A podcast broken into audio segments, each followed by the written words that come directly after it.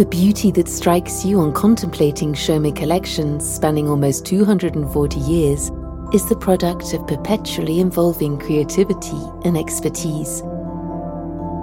The sum of the technical and artistic miracles performed by the Maison's virtuoso artisans. This path from technique to beauty is the one taken by craftspeople, artists, and designers from every discipline.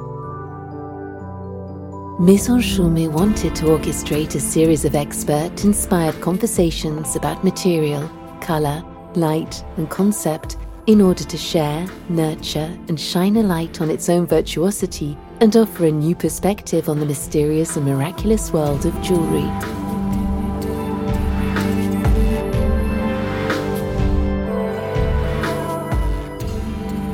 In this episode of Virtuoso Conversations by Chaumet, Pascal Chamin, diamond buyer for Maison Chaumet, meets architectural glassmaker Emmanuel Barrois.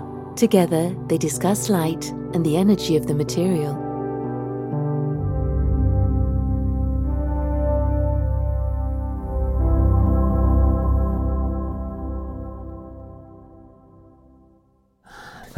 So, how do you learn to buy gems? You can't really learn to buy, there's no school. We learn a little gemology, there are training courses, there is a gemology school. Then, afterwards, when it comes to buying, it's about a network, experience, professional experience, and that's it. There's no school for buying diamonds. It's also what makes this profession a bit different. I choose this profession I met someone who made me fall in love with this profession. I was young, probably around 25. I met a diamond merchant, sort of a family connection, who invited me to his offices and introduced me to stones, who showed me diamonds, small pave diamond stones, who allowed me to hold these stones and look at them under a microscope. And uh, something happened. When you look, the more you look, the more you see things. And then, without having learned anything, I had never particularly seen non set diamonds. You notice a lot of things. I see light, I see small but perfectly cut diamonds. I could never have imagined that such small diamonds could be so well cut, and cut in the same way as the biggest that you may have seen in a photo or books. And I asked this question what know how is there in it? There was a mystery. Most importantly, there was something incredible in this really small stone and such brilliance. I had never seen that before. There is something the diamonds give off, and we know at that moment, I can't really explain it. And that's when I decided to make it my job.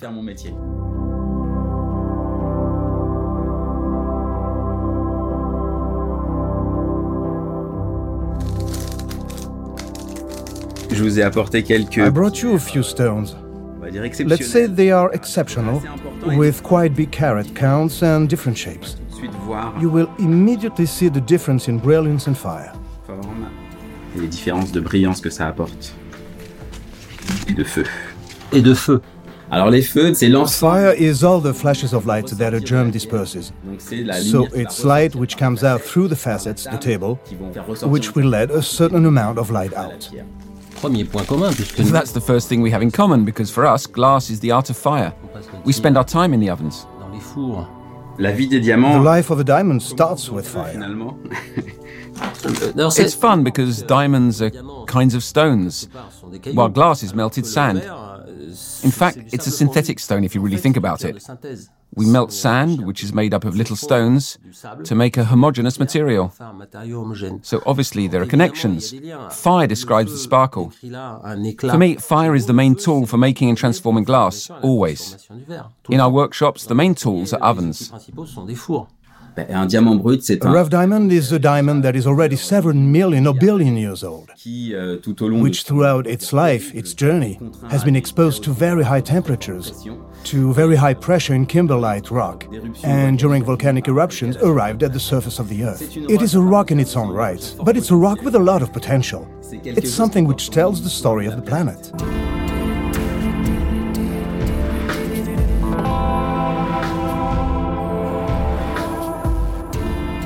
You could say it's heritage. Stone doesn't grow old, does it? Obviously. It doesn't get older. This stone may already be 2 billion years old, so inevitably it is stable. It doesn't budge. It can be broken. If you hit it, it breaks, but it's still the hardest known material. J'ai vu des pierres. I've seen rough stones, quite a lot of them actually, Une autre vie. because in another life I worked in humanitarian aid, and in Afghanistan I saw quite a lot of emeralds or rock crystal in abundance, Pagaille, mais Pas mal d'émeraudes. but quite a lot of rough emeralds and rubies. At first glance, c'est un petit peu décevant. They're a little disappointing. Et on sait pas à côté de quoi on passe.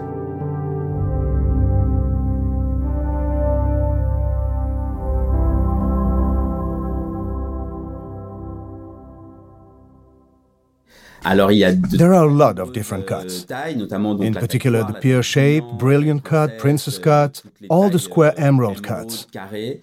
Et en fait, In fact, toutes ces tailles all of these cuts have been determined, firstly, by the shape of the raw stones, and secondly, the brilliance which you want to obtain. A exemple, pear shape, for example, will not have the same brilliance as a round diamond, brillance qu'une taille princesse which won't have the same brilliance as a princess cut.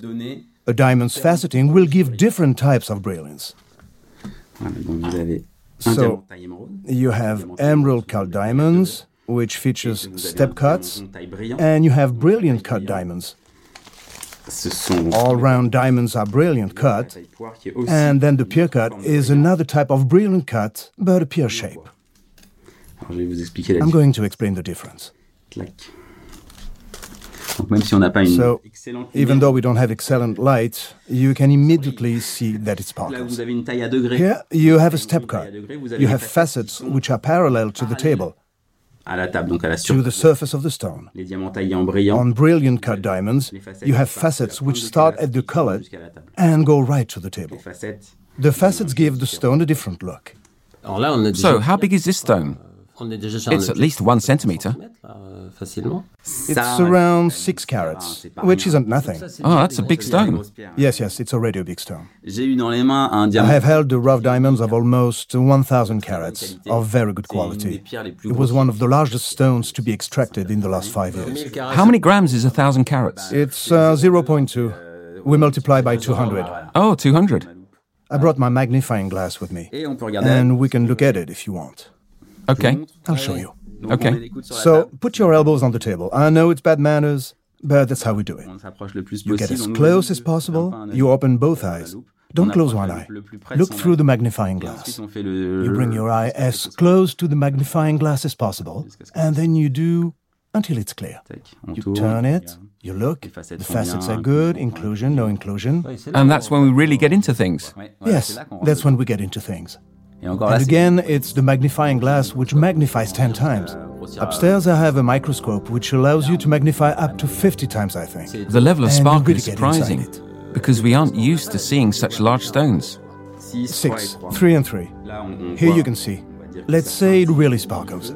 À la lumière. In the light, we see the complexity of the reflections, diffractions, colors. Light is essential when it comes to diamonds. Qu'est-ce qui fait What makes a diamond? Light. C'est l'intérêt de la That is why it's important to be precise with the cut of diamonds to maximize brilliance. Euh, We adapt the quantity of light that goes in and the quantity of light that goes out. It is really the proportions that are given, the order of the cut which gives light. Finally, it's the diamond merchant's experience that showcases this piece of diamond, which to begin with is not spectacular. We could say they sculpt the light.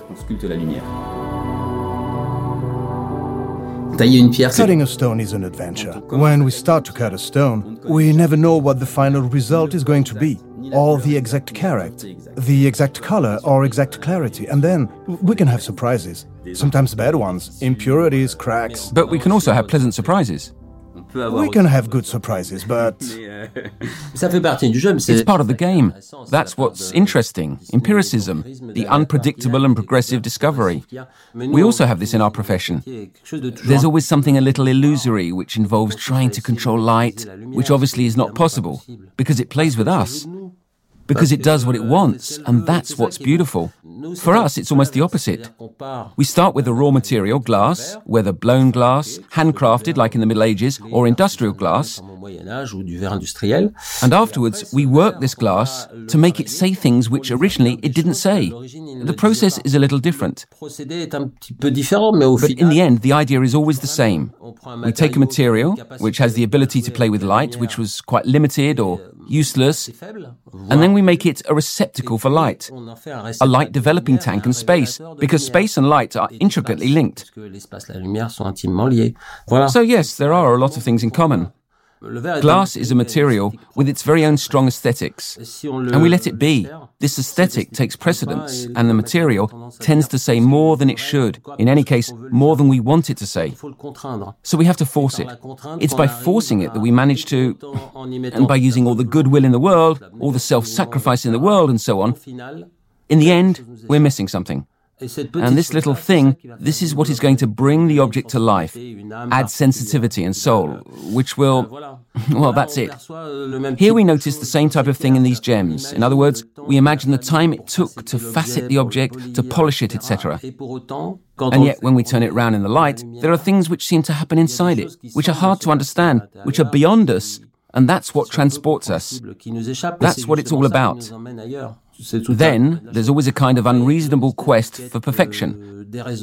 But I imagine the person who's going to polish this object, what will be going through their head when they do it, and that they will obviously have an impact on the final result. If the work is done coherently, it is the stone that decides everything from the outset. All rough diamonds have a different shape. Depending on the shape, it will determine what stone can be cut from it. The rough stone determines its own shape to limit loss as much as possible, because we're working with a very costly material. So the goal of the diamond merchant is really to optimize the rough diamond. Today, there are a lot of machines, a lot of technology. There are machines which will do part of the work. The gem is scanned. You have machines in which you put the rough diamond and it will scan the stone and suggest. It will optimize the internal geometry to. Exactly. We'll cut this part because it's not useful. The software will integrate the stone in the rough stone. It will tell you, for this volume, you need an emerald cut here of 4 carats. And it will more or less create this for you. It will create a model for cutting. Afterwards, it will mark, you take the stone, and today it uses laser, and you cut the stone into slices. Optimizing is actually a compromise.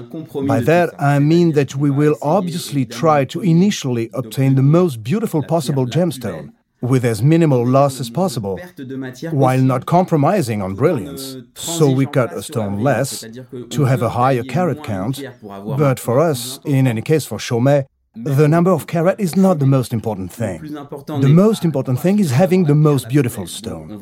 Sometimes we will ask our partners to lose more material to have the perfect stones. And the meaning will also decide how far we go to cut certain facets. The element of hardness and the meaning of the material also mean that certain stones cannot necessarily be cut into a specific shape because it doesn't match the rough stone.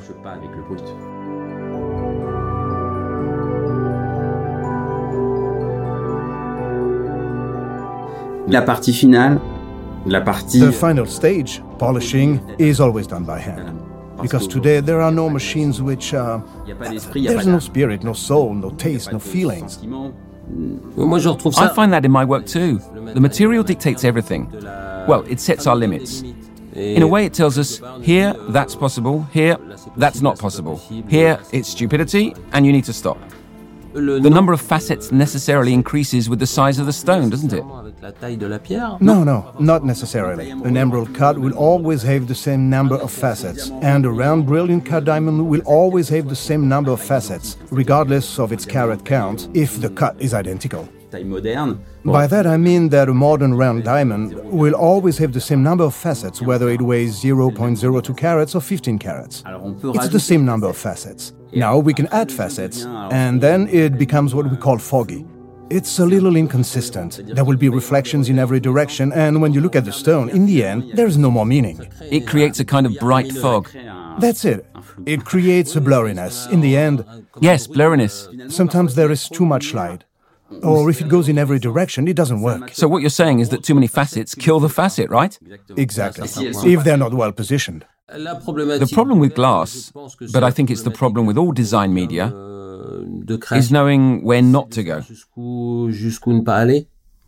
Doing too much is like confusing the message and not fulfilling the set of objectives. When we start out in these professions, sometimes, too often in fact, we want to demonstrate our know how, a virtuosity, and so we end up rambling, being over the top, adding more and more when this is not at all the goal. We can have virtuosity, but in the end, create something with no legibility, which is not understandable, or which is downright confusing, which can be unpleasant to look at. Often, the challenge is making an inventory of what we know how to do and then gradually removing things mentally before actually sitting down with the material so that in the end, you only keep the essential. These materials have a great capacity to create fortunate accidents. These little accidents, unexpected things, will be enough in and of themselves to bring things to life, to create an element of surprise and magic that we expect from these objects. And I think that you have to give the material a certain degree of freedom, but just to a certain point mais jusqu'à un certain point. There's a limit to everything.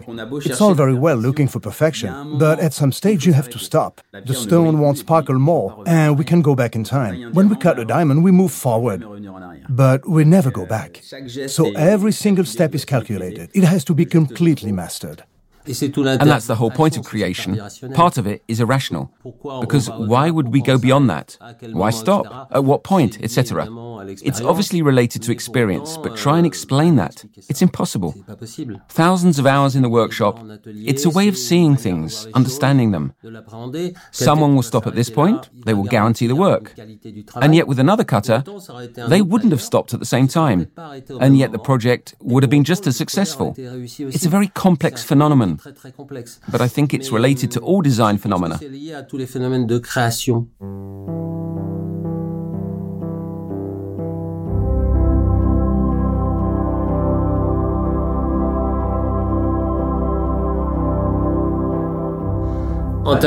In terms of shape, cuts, geometry, we've gone as far as we could, or are there new. Oh, there are new things. In uh, fact, today, while we talk about the round cut, the brilliant cut, there are people who change it, who add facets, who position the facets differently to create flatter stones with more. It sparkles more or doesn't. It offers different light effects. People try to dethrone the historic diamond cut and create a new one. For me today, the right cut is the round brilliant cut with 58 facets. It's a classic, isn't it? Yes, it's a classic. Donc celle-là. So this one, the emerald cut, it offers layers of light. Lumineuse. On an emerald cut, you have brilliance, but it's completely different. You have brilliance with. Uh... Yes, that's the way I see brilliance. I see it in layers, almost like a millefeuille of light. Look, the faceting is completely different. The lines are parallel, and you have steps. This is what we call the step cut. For me, working with glass is a means to an end. By working with glass, we work with light. Glass is the means of expression, but we actually work with light. And with the diamond I'm holding in my hands, you could almost say it's a way of making light solid. It's a piece of solid light. It's something like that. It's a rather crazy attempt to synthesize light in an object. Obviously, it's not possible, but we still try to work on it, and we've been working on it for thousands of years. And I don't think we're close to finding an answer to this question. But it's endless, and that's why it's interesting. Cutting stones is something very structured. But I work with light by cutting glass away, but it's essentially architecture. Moi, je travaille la lumière par le truchement du verre, mais essentiellement. I have to say that when I look at the diamond we have here, emerald cut.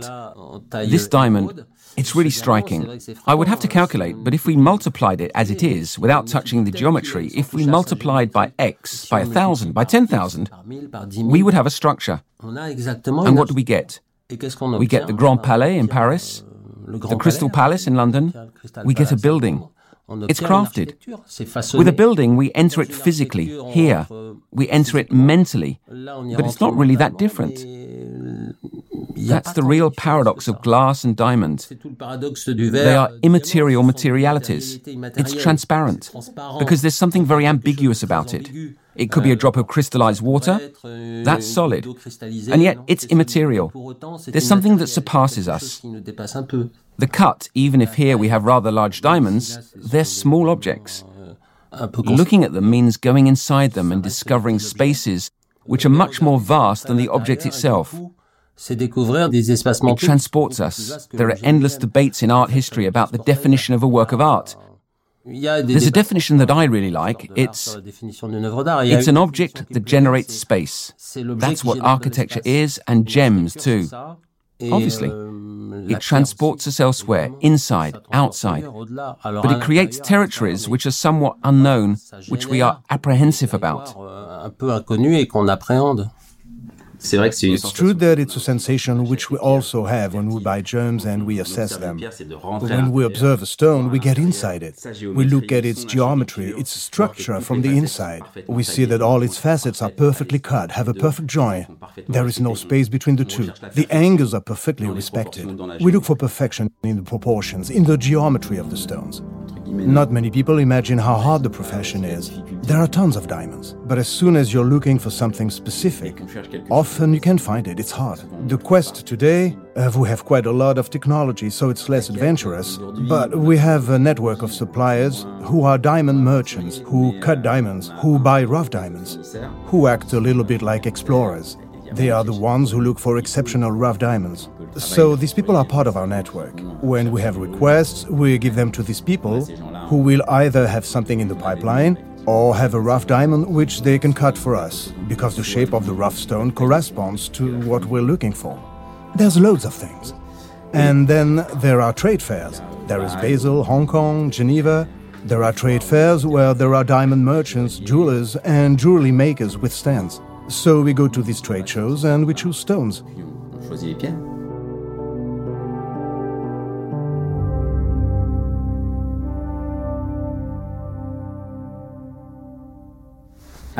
so, we have the four C's, which are cut, carat, color, and clarity, which are the main criteria when choosing diamonds. But these are not the only criteria.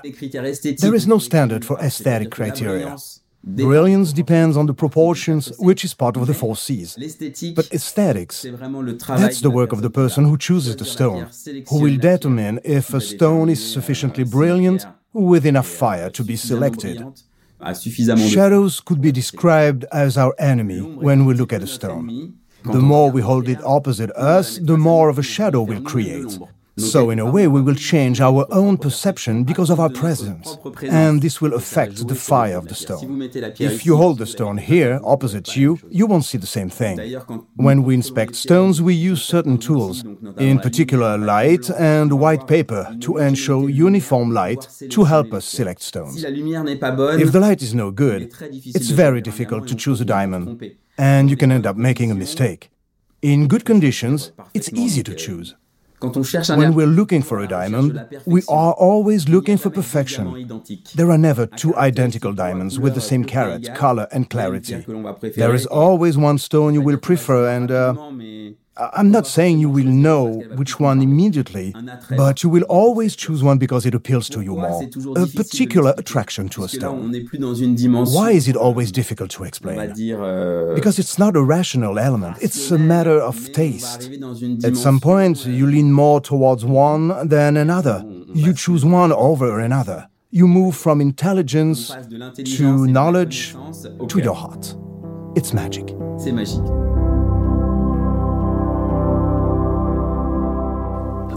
There's an irrational side which is obvious, thankfully.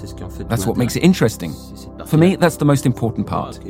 That's what makes a difference between a precious object, a work of art, something exceptional, and then simply carbon. Stones like that, I imagine that you buy them to be able to make the pieces which you then sell. But then large stones, do you buy them because you have a specific order for this type of stone? There are two cases. Either we have customers who come to the boutique and say, I really like your Josephine ring with a 2 carat stone, but I want it with a 10 carat stone. So at this point, I will look for the stone and buy it. Sometimes we look for stones to suit desire, and sometimes we're looking, we're always looking for an exceptional stone. And when I fall in love with a stone, it's the opposite process. I mean, I get the stone and I bring it to the design studio and they create their design based on the stone.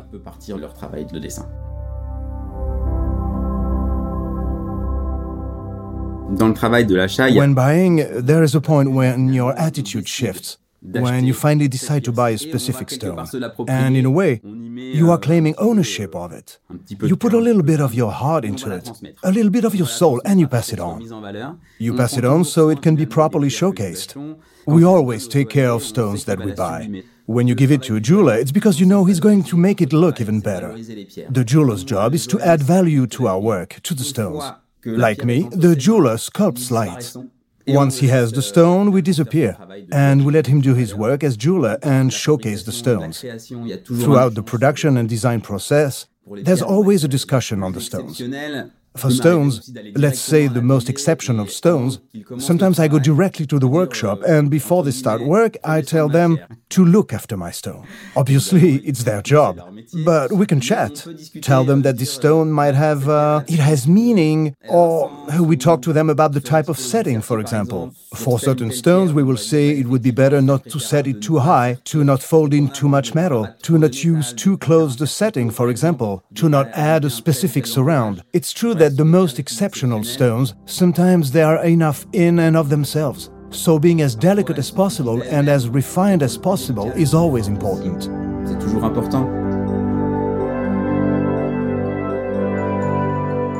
On transmet le We're always apprehensive when we pass a stone on, and there's a lot of expectation because, in the end, the most important thing is the result. C'est toujours une chaîne de relations humaines qui va jusqu'au. Yes, it's always a chain of human relations which continues until the perception of the person who will buy the object. Cette dimension, effectivement, There's a thread running through it. Euh, but there is this euh, dimension, yes, there's, there's so much know how between the person who took it from the ground, the person who spotted it, and the person who buys it, who cuts it, then showcases it, right up to selling it and wearing it. Il y a un It's a real human story on different levels with various people involved. This is another way in which our professions are similar, because architecture requires an endless number of skills. No one can build a building alone, and certainly not the architect him or herself. So there's a lot of work beforehand to achieve the best possible results without there being any guarantee, euh, and even in the end, always being remaining a little frustrated by the result. Quelque part euh, un petit peu frustré par le résultat. And that's normal. We're on a quest for perfection, which doesn't exist because the real project always falls short of the fantasized project. C'est ça, je That's it, I think, that because of the standards, these objects transport us. transportent ailleurs. C'est à ce It's at this stage that it becomes an object loaded with spirituality, in the purest sense of the term. spiritualité, Au sens premier du terme. Qui What's more, when we work with light, lumière, là, on it's a matter of notions which are really quite complex, depuis des millénaires, which have kept us busy for thousands of years. Euh, le Spirituality, light, the sacred side of the object. If everything goes well, normally we reach spheres which surpass us, but that's the whole point of the object. Euh, il n'y a que des It's like a choir. It's not just about the soloists. Thus, the interest is having a good conductor who knows exactly where they want to go. They are human adventures. I've been part of a number of them, including large projects. I can remember very big architecture projects with a lot of human involvement, a lot of skill from hundreds of people. In particular, the Fondation Vuitton in Paris, where there was a lot of emotion when the work was complete. And we saw the high flying engineer, who was quite a serious person. un rigolo, hein. I mean, they are people who think that the world can be reduced to an equation. Then there were the builders, the pavers, the machine operators, who I saw with tears in their eyes when the building was complete. It's not a small matter. They are unique human adventures in all cases. I imagine the same type of reactions from people in jewelry workshops. Pour les gens qui sont dans les It's- ateliers de joaillerie, c'est C'est vrai qu'à It's true that at the end of the production process, we are always given the objects for a final review before they are presented to the customers. euh, aux clients, Then uh, we see our work again and we see how it has been showcased by the jeweler. la joaillerie, et And it's then that we let our baby go notre bébé, entre guillemets, euh, and hope to never see it again. It's moving. C'est un moment émouvant.